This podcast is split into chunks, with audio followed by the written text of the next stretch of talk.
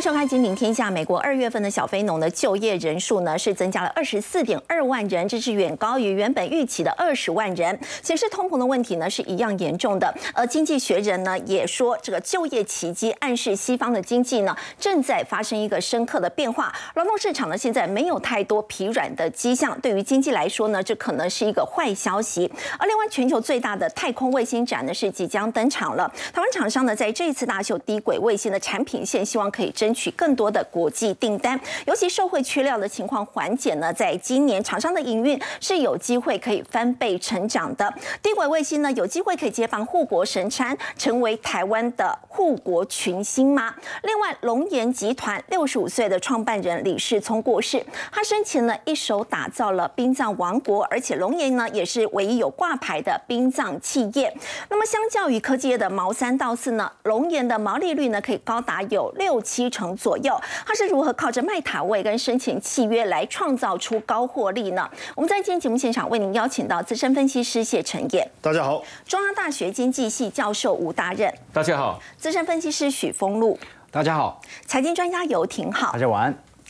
好，陈燕，你昨天才说这个联准会呢，感觉上像是住在英歌一样。果然呢，联准会主席鲍尔前一天才说这个升息的这个脚步呢可能会加快，结果呢马上又说还没有决定到底三月要升级嘛？感觉一下子阴，一下子又隔牌。对，其实男人是这样啊，就在讲话的时候总是这种遮遮掩掩哦，虚无缥缈的哦，怕的是什么得罪人哦。但实际上哦，我们必须讲哦，鲍尔在这一个听证会里面，因为他说。我还没有就未来升息的步伐做出任何的决定，可是其实有没有决定，他已经决定了，心里面已经有想法了。对，只是说他会告诉你，哎呀，我还要更多的数据报告来评估，这个很像嘛。我约你吃饭，你也会说再评估、再评估、再评估嘛。心里面有没有想法？其实已经有想法。重点是，我觉得他一定有看我们的节目。为什么？因为我们节目里面讲到，你评估当中，我们提醒他有两件事情，一个是就业的数据，一个是 CPI。所以他也知道啊，这两件事情会影响到他最后三月份到底要升息几码。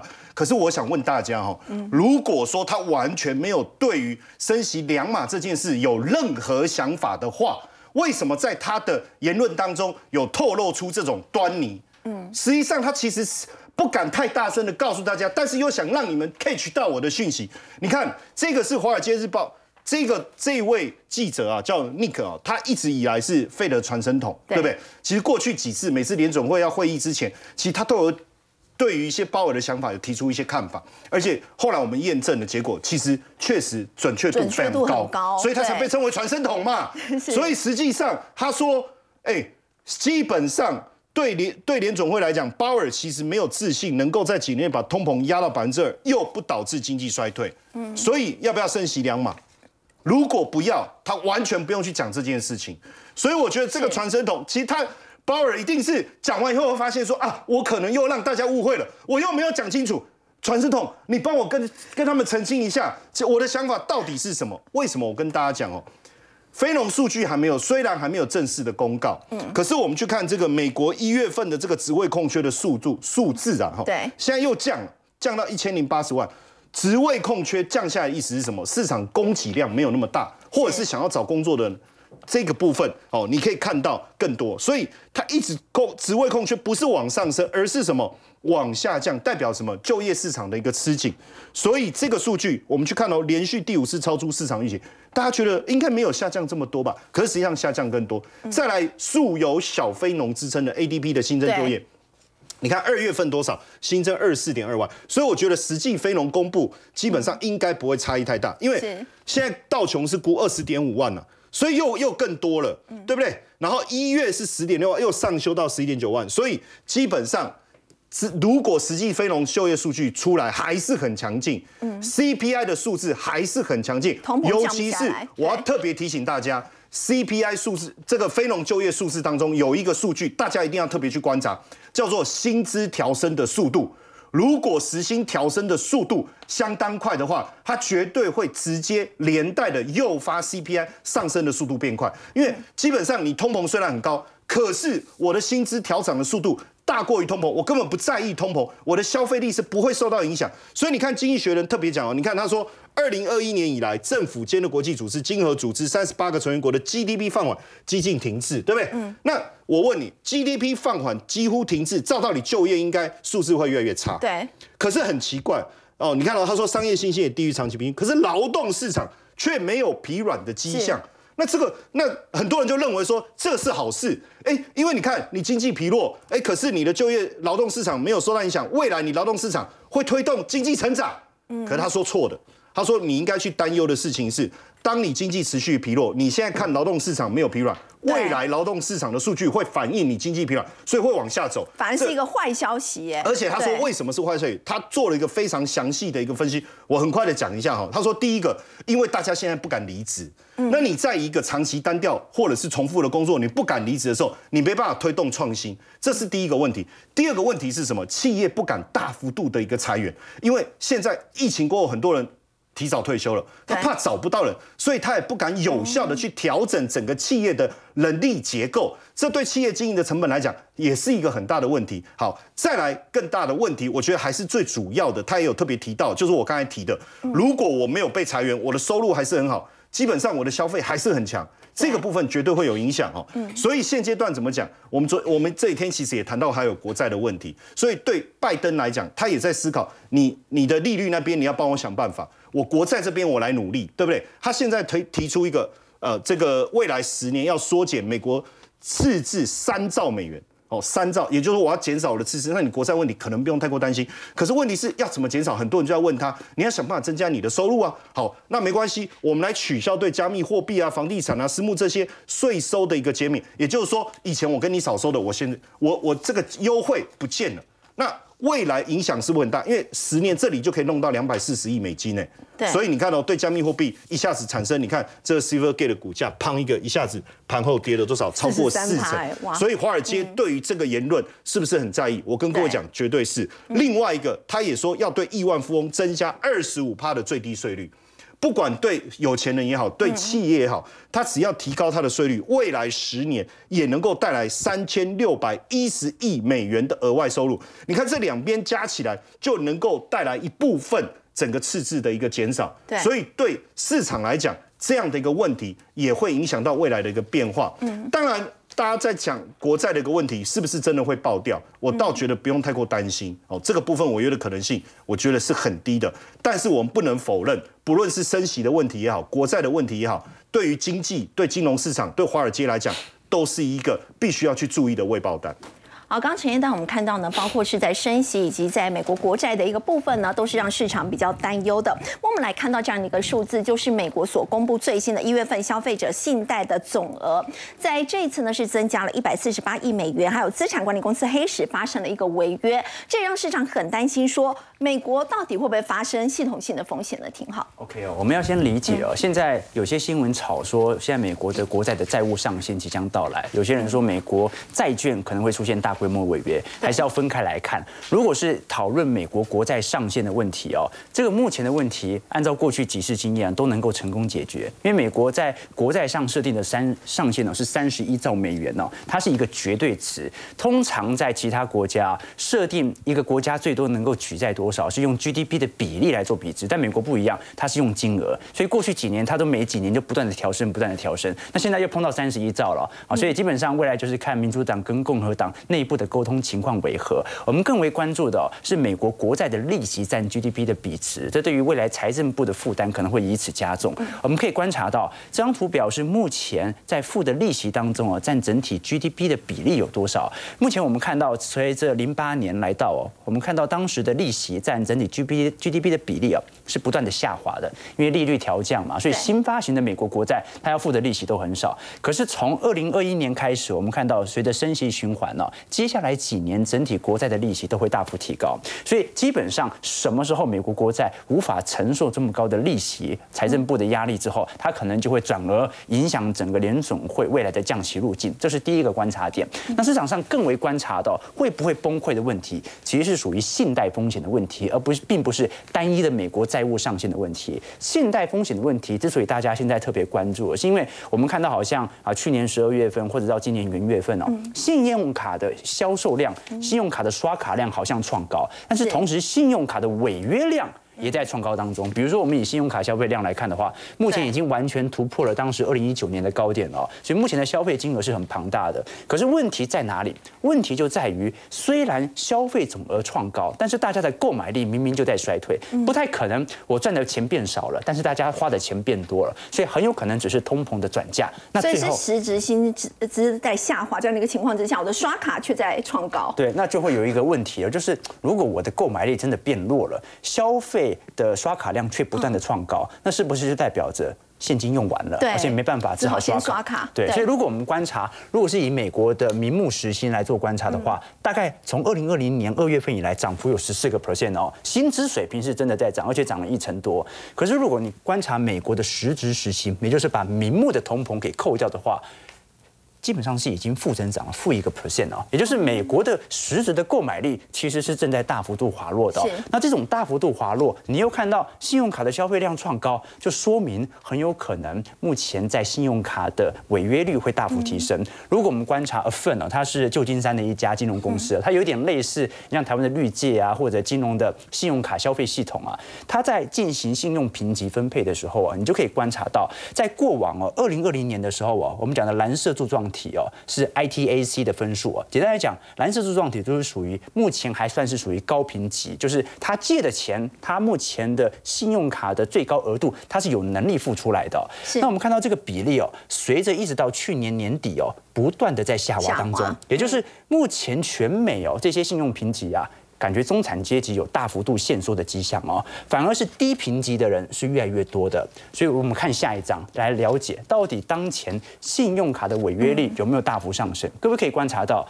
这张图表示现在美国债务哦各类债务的违约率的情况哦。那学生贷款的部分哦，是由于拜登政府相关的学贷的延后，所以它目前下滑幅度很快哦。那真正在做 整个就往下往下掉了。那真正在显著上涨的是蓝色线了，也就是我们看到的信用卡贷款。这张图表是违约率哦，从去年年底开始就有一个非常显著的上弯现象。那我们看到的这个绿色区块哦，是属于汽车贷款哦，车贷的部分呢又稍微有一点借点上弯。不过如果是以房贷或者我们看到的这种呃刺激贷款，我们讲就是抵押房屋来做其他产品的购入的，目前并没有显著上升。所以现在是车贷和信用卡贷款的违约率都在上升，让人家怀疑，哎，会不会？回到当时零八年的一个情况啊，变成大规模的系统性违约的发生。对，那我个人观察了，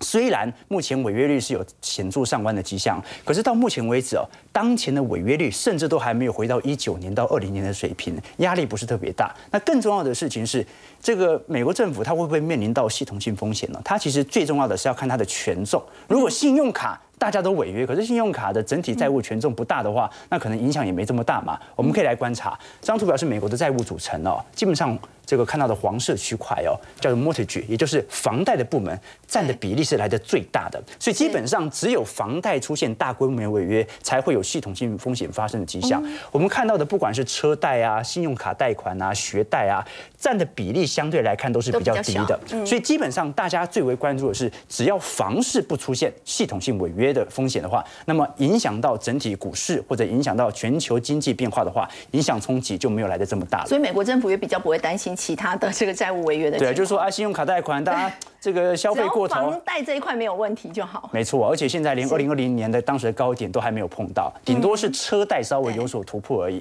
所以，我们看最后啊，到底要如何来判别那房贷有没有系统性风险的一个问题呢？我们先从银行端来做解释啊，大家会。第一个担心就是会不会银行自己先报，银行报了之后才发现哦，原来后续的贷款有大规模违约的现象。可是你看到目前四大银行哦，像是绝平摩根、富国、花旗和美银，目前的呆账损失的准备金哦，基本上也不过就是回到大概是一一年到一五年的水平而已哦，并不像是二零二零年或者像是零八年来的这么高。就是是第一件事情，银行到目前为止啊，提拨呆账的金额都不是特别高，这说明目前的财政或者说在整体它在信贷的发送上还算是稳固的，就代表着现在违约的人并不是特别明显，而且当时他借钱出去的这些人，他本身都是属于高评级的，都还得出来。我们真正关注的是说房市到底会不会有系统性风险？那我个人认为是不会的。简单来讲，我们看一下成屋库存哦。通常我们讲说房市会出现大崩盘的时候，都是供给过剩的。我们陆续有跟投资朋友分享过，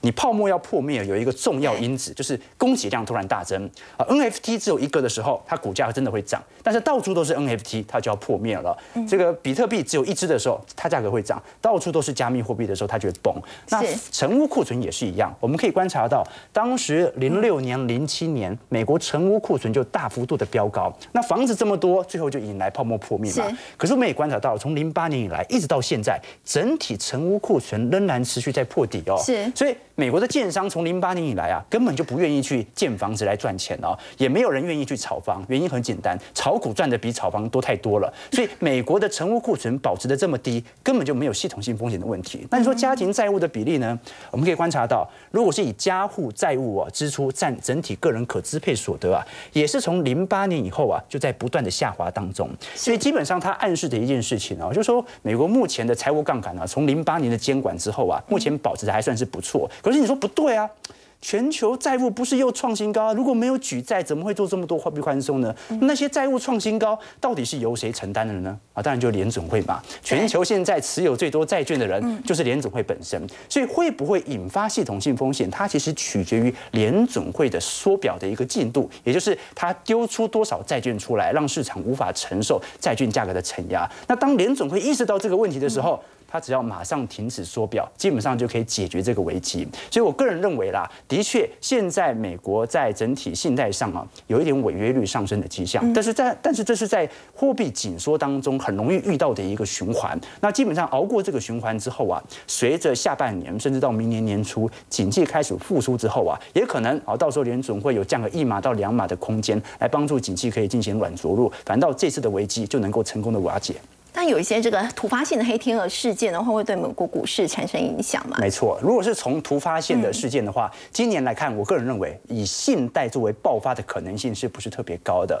那反而是以乌俄战事啊，或者这种外部性冲突的因素是特别显著。所以我个人反而会认为，今年整个美国股市的走势哦，它不取决于整个信贷上的冲击，甚至我们看到联总会不断的放音，或者通膨数据哦，对于目前当前股市的情绪，好像交易都不是特别热烈。你看到在过去。一整年哦，市场上它的交易基调是啊，这个坏消息就是好消息，好消息就是坏消息，感觉好像只有通膨数据才会影响到我股市的变化。今年不一样，今年大家真的就是看基本面。那既然看基本面，就会有半信半疑中成长的部分，因为现在是从衰退期逐渐的过渡到下半年的复苏期，而这段时间就必须要完全看一下个股本身谁会优先复苏，谁的基本面能够做显著带动，这种内资的资金轮替的现象就会特别显著。所以美国股市接下来就是要看。基本面，不过是不是台股也是如此呢？台股在今天是开高走低的。我们要请教封路，我现在会不会是一个接下来一个震荡整理的格局？其实我们在最近盘面上呢，反映的一些行情，包括像是嘎空啊，还有二月份的营收，以及在年报的公布，甚至是一些高值利率的一些题材。不过这些题材是不是已经反映到接近尾声了？如果说接下来要接棒的话，是什么样的一个题材比较有机会？嗯，好，我想其实从今年过完年之后，大多数的股票都已经轮过一轮了，嗯尤其是大家熟悉。主流的个股，当然第一个半导体 IC 设计，台积电为首，然后供应链，然后再就是 IC 设计的上下游，然后电动车，哇，从年初就一路在反弹到现在，走了很多题材，啊，包括了充电桩，啊，包括了整车的玉龙，也还有相关的零组件，电子零组件，然后军工也走了很多，储能当然前一段时间中心电才刚刚冲上一百块，题材都非常多，那。大家也是记得，时间上来讲的话，现在到今天到明天会公布二月份的营收。那我们再看二月份营收，要把一月份加起来看。好，往常过年都是这样来看哦。一二月营收只要比去年年增的，它还会有一段的小空间。然后接下来你就要看到了所谓的一个啊这个年报的部分，你要看到你的鼓励政策。但时间上越来越接近，全部都要公布了。全部公布完之后，大概都已经掌握利润之后。反而就会进入到一个比较高原期，尤其是明天有一个很大的重头戏，融券现在开始密集的一个融券回补的最后日快要到了，明天三月十号是这一波高空指标之一的创意的最后回补日，所以明天如果创意能够在哦，这个高工回补入，最后的一个熔建回补入完之后，继续往上涨，那当然这个行情再往上攻击的力道会比相对的强。不过刚刚大家也都看到啊，这个美国现阶段不断的在放鹰，那美国的一个股市从道琼的角度来看也很弱势，再加上说台币这两天贬得比较快，外资连续卖两天，所以我下一个结论是，接下来的一个指数应该是在一万。五千五百点，就像我上次所说的，一万五千五百点上下三百点往上，你就要开始做一些调整。那我举一个简单的例子，我觉得今天这边来看你的个股操作的话，你要去留意到先发投手已经退场，中继投手要登场。最近世足那个世界棒球经典赛开始打，对不对？先发打的都特别好，对不对？中继要开始上来，但先发投手代表意思是每一个产业它在涨的时候一定会有领头羊，它先大涨一大段，接着就会有其他股票跟上来，这是属于比较落后补涨，还有就是位阶比较低，资金比较愿意去买位阶比较低的。现阶段的情况是从一月啊这个呃过完年之后，很多股票涨幅非常大。有涨三成，有涨五成，有涨接近一倍的。那涨到这里，能够继续涨吗？当然有机会，只要它基本面跟得上来。但我们说到了，不管是月报，不管是季报或是年报，大概都已经揭露完了。那又股价要涨得多的话，那它就要去找相对落后补涨的。所以这个是现在我认为三月中下旬之后的一个主轴，指数往上空间不高，它会采为是从产业股里面未接低的。个股在轮动往上做补涨，好，那要找新的题材，因为这些题材大概都已经听了非常多遍。下礼拜正好就有一个重要的事件要发生，全球最大的太空卫星的一个年度大战。年度大战，对对，这个部分呢，大家请记得哦。蔡政府它的一个六大核心战略发展产业里面，就有一个叫太空产业，它里面主要就是所谓的低轨道卫星要强烈的一个发展，再加上说去年俄乌战争之后，大家突然发现哇，无人机对应低轨道卫星可以创造很多的一个通讯上面的一个领先的一个啊动作，所以这个部分我认为接下来会有题材。哦，最近啊，我们刚刚在讲很多题材已经涨一大段，你要有新题材才帮刺激新股价。尤其是你看低轨道卫星通讯产值未来会上看四千亿美金，这是多大的金额啊！哦，那我们就来看今天有没有人先发动。其实前两天就有人先发动。所以如果是这样子的话，就是台湾在过去大家都说护国神山，接下来有可能是护国群星。我认为应该是护国一堆群的这个小群在支撑的台股啦，因为他们的这个产业虽然说现在看出来已经慢慢已经有的一个雏形，但你要说哪一个产业它可以大到可以撼动像台积电这样可以全球都知道，我觉得还有限。我们把它当成是一个中继投手来去进行操作就好了，好不好？那这首先呢，今天涨停的是谁？深达科。为什么它今天涨停？因为它是整个啊低轨道卫星的代表股，同时有通知 Space。啊，Telset 还有 OneWeb 跟亚马逊，这是现在美国全部都在用力发展的。那你要只要记得两家公司，一个叫 SpaceX，跟一个叫亚马逊，因为他们两个的一个 CEO 很喜欢斗啊，你有我也要有啦，你做太空我也要做太空。那他同时吃到这几家的一个部分，他的营收也从过去十三 percent 要提高到将近三成，哇！那你想想看，整体的一个大提升之后，对他的一个产品的营收跟毛利都会大幅增加，所以股价今天重新上来。那我说前几天有人先动，更小资的叫耀灯，同时有低轨道卫星的天线，还有毫米波雷达。毫米波雷达可以针对整个汽车在做一个使用，那这个也是它的一个题材。所以你看，其实它前几天已经先上礼拜已经先攻了一根涨停哦，哦，这个攻了一根涨停之后，昨天是创高爆量留的上影线，但今天还没有跌，还是呈现一个强势整理。这里大概一百五哦。这边已经到一百九，速度很快，所以资金进来，它很容易就快速的什么发动攻击。那这些是已经先发动的。那我讲，你去找这些领头羊，哦，刚刚涨的，当然我觉得圣达科是刚刚涨了。那下礼拜才正式开展嘛，对不对？所以会提前布局。那位阶最低的，我们就要去看一下红海集团。嗯，红海集团还有两档公司跟低轨道性有关系，因为郭董事长说。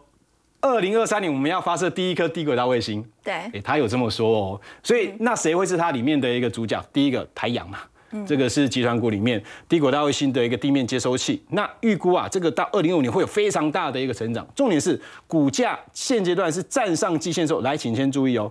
这里有先出现一个爆巨量之后，在那边做横盘，爆量不跌，整理完成之后有题材，随时会该攻。那另外一档就是建汉，那也是有开始布局低轨道卫星。那因为它的一个认证时间会比较长，大家要上太空那不是开玩笑，一定要认证过嘛，对不对？那股价位阶还是相对低，我认为这些股票往上走，它就会带这一些的一个啊补涨股往上往上攻。不过你刚刚特别提到这个深达克，还在今天盘中是亮灯攻上了涨停板。不过我们说深达克这家公司，它其实是这个夫妻档一起创业。对，没错，这家公司比较特别哦，这个像夫妻店哦，那很在一九九九年他们两个人创办哦，那两夫妻创办之后，其实只用了五百万的一个退休金哦，用五百万就可以创办。那一开始做的东西是比较简单的，我们在所谓讲的这个叫所谓的一个卫星通讯的一个微波滤波器。它是两个滤波器加一个双空器，啊，但上面就是锁很多螺丝，其实技巧不高啊，就是螺丝的一个高低锁的位置会影响到它的一个通讯。那他们也自己发明了一个调教的一个软体，让它整个进展比较顺利。不过大家都知道，很多的像这种先进产业啊，像低轨道卫星啊、进军外太空这些产业，很多人想要做，但不是那么容易做。所以他过去有经历过，二零一七年哦，已经准备要交货了，结果才发现那一家公司啊。钱烧光了，哇！这个这个新闻啊，这个这个事件其实很常发生，包括这么强的 Space X 也曾经钱快要烧光，所以后来他再再有机会的，就是接触到另外一家正在发展的，然后才开启他正式的一个量产的一个机会。但是还是一样哦，机会留给准备好的，因为他已经奠基好了基础，所以机会来随时可以再往上走。好，刚刚封路带我们看到是在低轨卫星的部分呢，是没有受到景气的影响，那么未来前景是非常的看好的。我们有来看到，这同样也是没有受景气影响嘛，就是今年的房市三二九档期，原本大家觉得呢，这个房市呢，在今年恐怕杂音很多，没有想到呢，却是爆出了天亮哦，今年档期呢是冲上了。八千四百亿，而且呢，现在呢，根据这个台湾房屋跟央大呢，他们研究中心所发布这个 CCI 二月份的最新调查，六项指标当中，是以未来半年购买耐久材的这个实际增加的是最多的，所以就要特别请教吴老师。原本大家认为说房价可能会出现下修，如果说从购买耐久材增加最多这样的一个情况来看的话，是不是这样的一个预期可能会落空？呃，确实，就是从我们调查的结果来看，哈，就是呃，我们在一月份跟二月份，哈，呃，有关消费信心的调查里面，哈，耐久性财货购买时机，还有独立的房地产信心指标，哦，这两个指标在一月份、二月份都有上升。好，那特别是在二月份，好，耐久性财货购买时机呢，它上升的幅度非常的大，好，所以它也造成哈，诶，我们的总指数，哈。在这次上升了二点多点，好，算是显著的上升。好，那呃，在呃有关房地产的部分呢，呃，我们当然可以看到，呃，最近呢对房地产影响好最大的政策，好就是那个平均地权条例修正案，好在立法院三读通过嘛。那这个这个法案呢，在去年哈就有很多讨论。那一般来讲，建商呢他们是站在反反对好的。的这个部分啊，那建商呢，其实在去年它反弹也是蛮大的。好，他们认为，好，就是这个法案一旦通过，好，那对我们台湾的房地产可能会产生致命的杀伤力了哈。但是呢，诶，从我们这次调查的结果来看，似乎好这个诶这种情况并没有像大家原先所预期，对对对，是的。那而且呢，它不但没有降。它甚至还上升，而且到二月份的时候，它上升的幅度更大。好，但是呢，诶，耐久性财货哈，诶，这个部分它有很大幅度的上升，其实不完全只是房地产的影响。好，它还有诶受到那个诶，就是其他耐其他的耐久性财货，哦，有包括汽机车啦。好，家电啊等等，这些都是耐久材。好，那当然它里面最大的部分当然还是房地产，所以房地产的影响是有。好，但是呢，其他的耐久性财货好的购买时机，在这次它的信心好有比较大幅度的上升，我觉得跟六千块。好，就是我们在四月份就要发放六千块，那这部分还是会有点影响。好，如果一个家庭啊，如果是四口四口人的话，那每个人六千块就有两万多。那两万多呢，你可以买机车，也可以去买一些家电。好，所以我想这部分的影响可能也是在我们这次调查里面有出现。好，那就房市的部分呢，因为我们房地产的信心指标在这次呢也是有显著的上升。好，所以看起来。呃，确实就是房地产的信心面，好是有回温的现象。但是呢，如果我们跟去年同期相比啊，好还是有一些落差啦。好，因为呃，在在图表上可以看到嘛，好就是在二零二二年的二月份，其实我们当时的指数好是在一百二十五点左右。那现在呢，它呃二月份这次有大幅度的回升，它也不过在呃是一百零八点。好，所以跟去年的同期，它还是有相当大的落差。好，那主要影响当然是去年，好，央行有四次的升息，那这个对房地产还是会有一定的影响。好，然后还有政府其他的一些，诶，就是像那个，诶，两税合一，哈，诶，房地合一二点零，好的这样的一些，诶，打炒房的一些政策，那多少对房地产还是有些影响。好，不过我们这一次呢，可以看到，诶，其实那。就是去年的影响，好，诶，最严重的时候应该是在十二月到到诶去年的年底，去年年底十二月的时候呢，我们的那个耐久性财货购买时机哈，它跌破了一百点，好，就跌破了乐观悲观转折转折点，好，它转成了悲观，嗯，然后到今年一月份它才回又回到乐观，二月份呢它又上升了更多，好，那所以所以我们可以看到。诶，如果从这样的结果来解读的话，那似乎好，就平均地权条例它的政策影响力好，似乎没有我们想象的这么大。好，那当然我们可以把它看成是利空出尽，好，就是反正一切都确定了嘛。那任何商品市场的交易最最怕的是不确定性。那现在不确定性好已经结束了，那三读通过了就是这样。那另外呢，就是在在。法案通过之后，内政部呢，他还有提到，就是将来在执行的时候也不溯及既往。那如果不溯及既往，哦，那很多投资客他也不不不需要急着马上就要下车。对，那大家不急着要下车，那相对的这个供给就不会好突然变得非常的大。然后造成价格大幅度的下跌，好，所所以呢，这些原因都有可能造成我们这次信心回复。那另外还有一个原因啊，就是，呃，因为我们的租金，好，就是连续十九个月都在上升，对，好，所以现在呢，租金的指数已经创了历史新高。租房子很贵，是，所以呢，对对很多那个租屋主来讲，哈，那你现在如果租金每一年都要调升的话，那他会考虑到。那不如自己来买房子，对，所以他还是会有一个替代效果在。嗯，是。不过另一方面反映我们的内需的部分是不是也有跟着回温？呃，因为我们这次哈六个分项指标全部都是上升，所以它是代表我们的消费信心哈，呃，它它确实是有显著的回温了哈，有复苏。好，但是呢，呃，那个其实哈。虽然我们一月份、二月份调查结果看起来是不错，但是我觉得我们台湾的经济好，在今年还是有蛮大的隐忧了。好，那最大的问题还是出口，好，出口衰退。那在去年的第四季，因为出口衰退，已经导致我们的那个经济成长率变成是负值。嗯好，那这个情况呢？呃，如果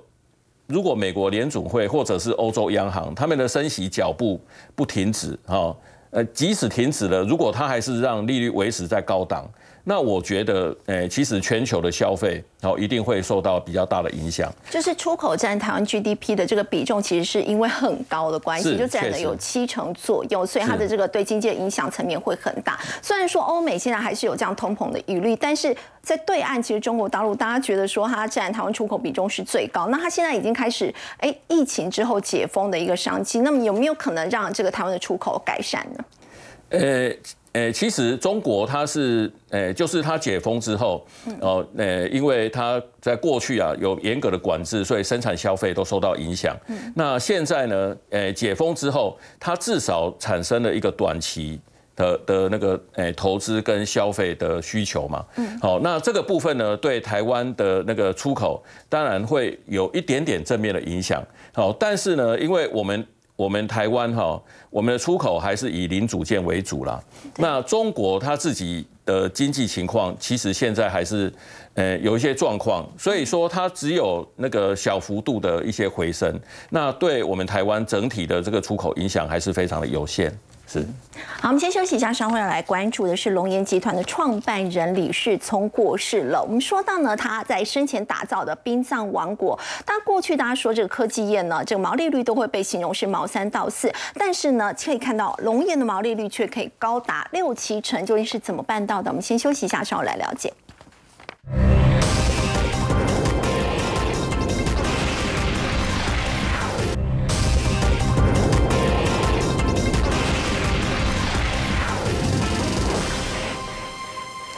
龙岩集团创办人李世聪过世，他生前呢打造这个殡葬王国，而龙岩也是国内唯一有挂牌的这个殡葬企业。这有别于一般我们形容科技业呢，这毛利率很低，毛三到四哦，它的这个毛利率呢却可以高达有六七成左右。所以就要请教陈燕，他是怎么样靠着像是卖塔位啊、生前契约来创造这样的一个高获利？对，因为呃，今天龙岩的股价大涨哦，我相信在反映一件事情，就是呃，因为实际上。呃，李世聪其实生病已经一段时间了啦，哈，所以可能市场的想法是说，那这个时候是不是整个接班的状况就可以真真正的一个底定？嗯，那对龙岩的接班来讲，他的女儿李凯丽，其实他当时呃，其实之前有一次他去参，我讲一下李世聪哦，他有一次这个去唱歌，然后唱一唱，突然之间麦克风掉了，然后他就把它捡起来，可是现场刚好有一个台大的医生。台大呃医院的副院长，他发现说，哎，他好像有一点状况，赶快送他去医院，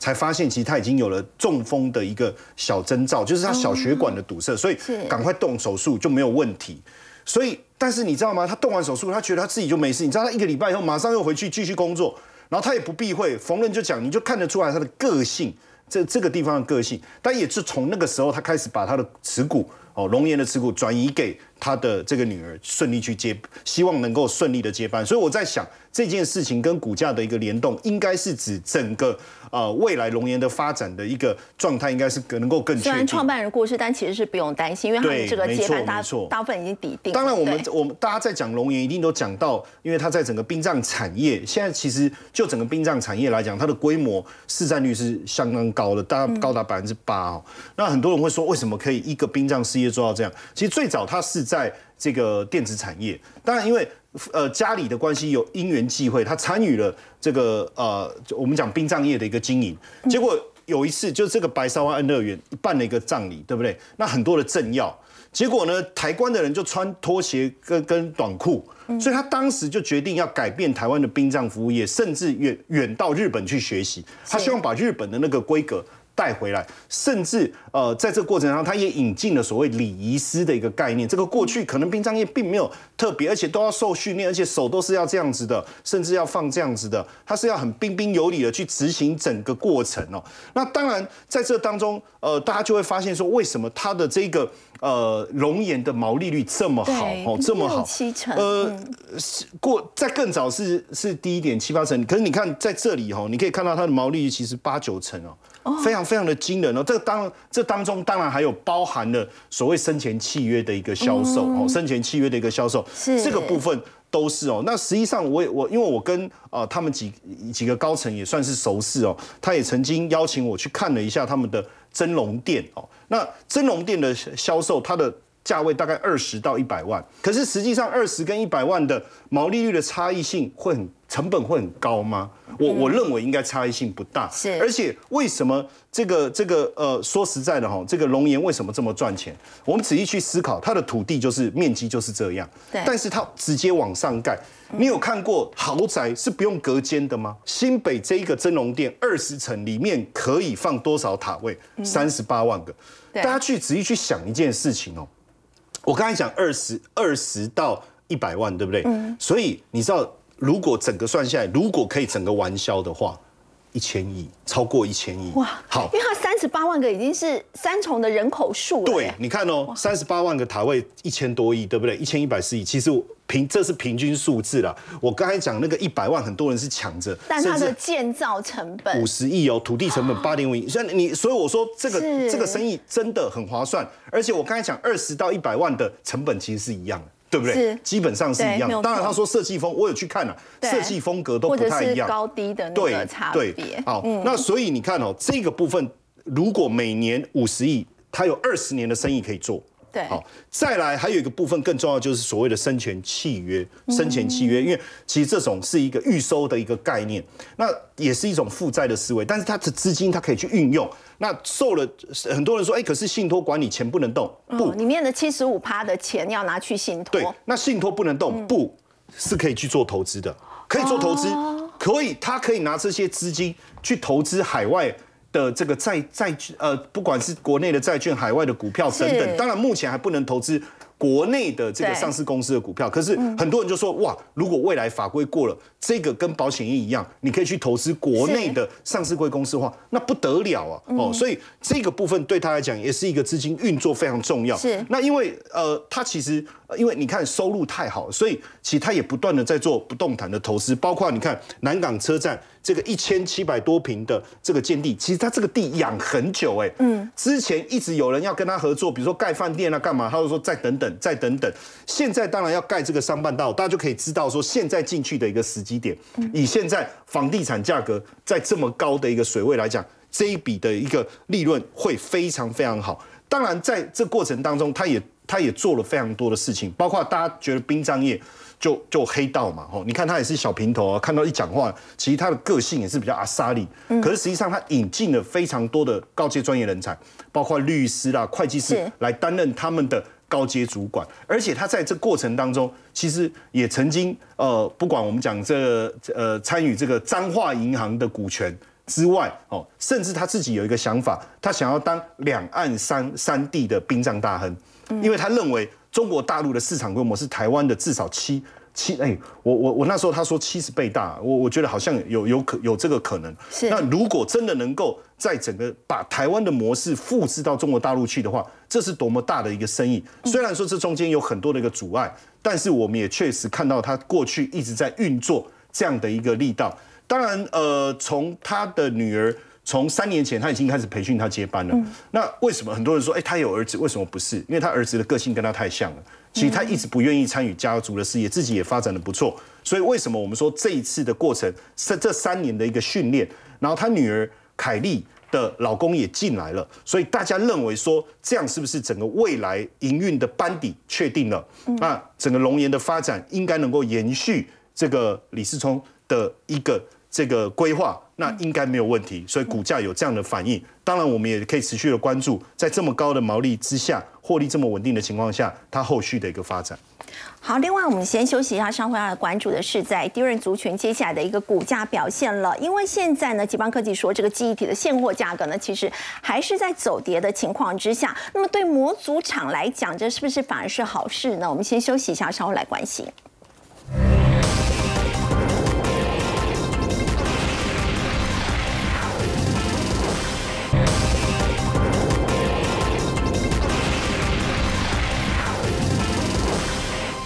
吉邦科技指出呢，现在记忆体的现货价格其实还在走跌的。不过要请教封路，对于记忆体模组厂来讲，这是不是反而是好事？嗯，没有错，因为大家知道模组厂它就要去买这一些相关的记忆体的颗粒，然后买回来之后再自己组装成不管是工控、电竞或是其他服务器所使用的一个模组。那我们来看一下，你来看最近有几档股票一直一直在创新高，而且还把其他模组厂都带起来。那大家可能想说，哎。最熟悉应该就是微钢串件嘛，但其实啊，他们在整个产品的比重上面会有点区别，就是你工控越高的，你的股价往上走越好。因为今年整个企业在使用自动化的一个相关的这个布局里面，会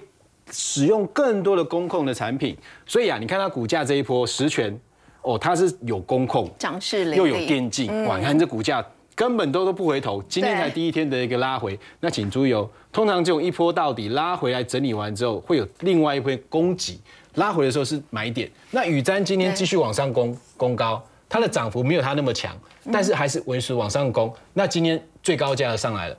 乙顶。好，这个是其实不仅仅是所谓的一个气体模组，它还加入 AI 的一个概念跟软体哦，所以它股价你看这边跳空之后整理完，今天又往上攻，又出量，所以我有留一个上影对线，，有留一个短短的上影线，但无碍于他们整体的多头格局。那它的股价这一波在持续上涨，主要原因当然是报价一直跌嘛。对他们有大量的低价库存，这是关键。它成本会降低吗？对，成本降低，但是啊，它的终端产品因为有出口、工控、电竞，然后它的一个呃低价库存。再加上说成品的一个报价其实下跌的空间有限，我们也要看到很多上游很便宜的报价已经很便宜的，但你到终端还是很贵。那这一波应该还可以持续再往上走，但请大家就留意，当你出现到三月下旬的时候，因为我们之前有提过，黄光店董事长有特别讲哦，机体最差是第。机体的最差就是第一季喽，嗯，而且这个报价已经跌破现金价，所以再接下来再往下跌的空间会很有限，随时有机会进行反转，所以我们才会提到说，现在大家去看它上游啊相关里面可以先率先好转的，在其中里面 IC 设计当然还是主轴嘛，嗯，那这两这两年还有持续在扩建五期六期厂房的群联，你看虽然机体报价这么差，对不对？对。N e t Fresh 对不对？很差，但它股价也没有跌破季线，没有。长期又是在这里，它只要能够接近季线，我觉得都是一个布局点。尽管不会马上涨，但它去年获利还是一样非常好。今年第一季可能就是最差，接下来逆转的时间，我觉得它未来会有机会，也是属于接棒股的那一种。再来就是这一波，其实也已经开始发动了。这是机体 IC 里面，它又有一个特别，就是三 D IC 的堆叠。两年前股价。冲到将近两千块，关键就是因为它有这个堆叠技术，当时有跟台积电合作。那现阶段的话，它也有可能在跟美系的大厂进行合作，但股价这边也是一路的攻高。我会建议啊，就像这种股票已经喷出去的，拉回早买点。那如果说是布局的，像这样子具备有技术实力而且有扩厂的，未来只要一个反转，我认为它应该会是最有机会往上强攻的一个个股。好，我们先休息一下，稍后来关心的是中国大陆在今年说是要拼内需，但是最新公布的二月 CPI 年增呢是百分之一，这是创下了一年以来的新低哦。这涨幅大幅的回落，会不会让今年的经济成长率的目标百分之五是更难达标呢？我们先休息一下，稍后回来。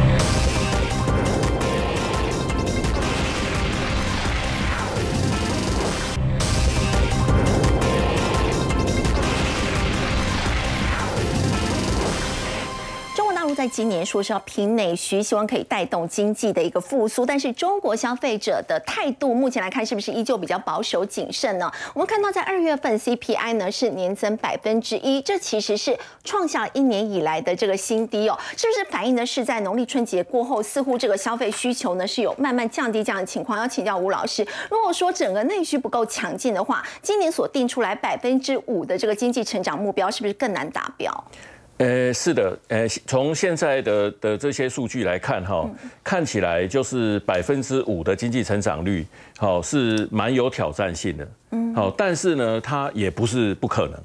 好，其实它还是有机会可以达标，好，那当然呢，我们都知道，呃，今年，呃，其实全球的经济情况，哦，都不理想。好，特别是这个呃，全球的升息循环还在继续嘛，好，所以全球的消费跟投资的需求一定是会大幅下降。那这个部分呢，一定会影响到中国的出口。好，那跟台湾的情况一样，其实中国的出口呢，在去年的第四季开始也是呈现衰退的现象了。好，但是呢，呃，中国它过去几年哈，呃，它的这个出口在 GDP 的占比其实是有下降的趋势。好，最高的时候，好大概是百分之三十三十六。好，就是呃出口哈在 GDP 的比重，现在大概降到两成，现在大概是百分之二十左右。好，所以呃出口它虽然会衰退，但是呢，它对 GDP 的这个影响就会比较有限。所以呢，希望当然还是在看内需。嗯，好，但是呢，中国的内需部分哈，它还是有一些潜在的一些风险啊。好，特别是房地产还有地方金融的债务。好，所以呢，它如果要达标的话。那势必在今年，好，就是中国它必须要采取更宽松的货币政策，好，让一些有困难的企业能够借新债去还旧债，至少把这个问题拖到以后再说。嗯，好，那另外一方面呢，产生系统性的风险。是，那另外一方面，其实中国也可以利用这次的机会，好，尽量去扩大好政府的支出，好，来创造一些就业机会。因为现在好，除了这个消费不振之外，它的失业率还是居高不下。好，所以它的失业率呢，在去年大概就维持在百分之五点五，好，到到百。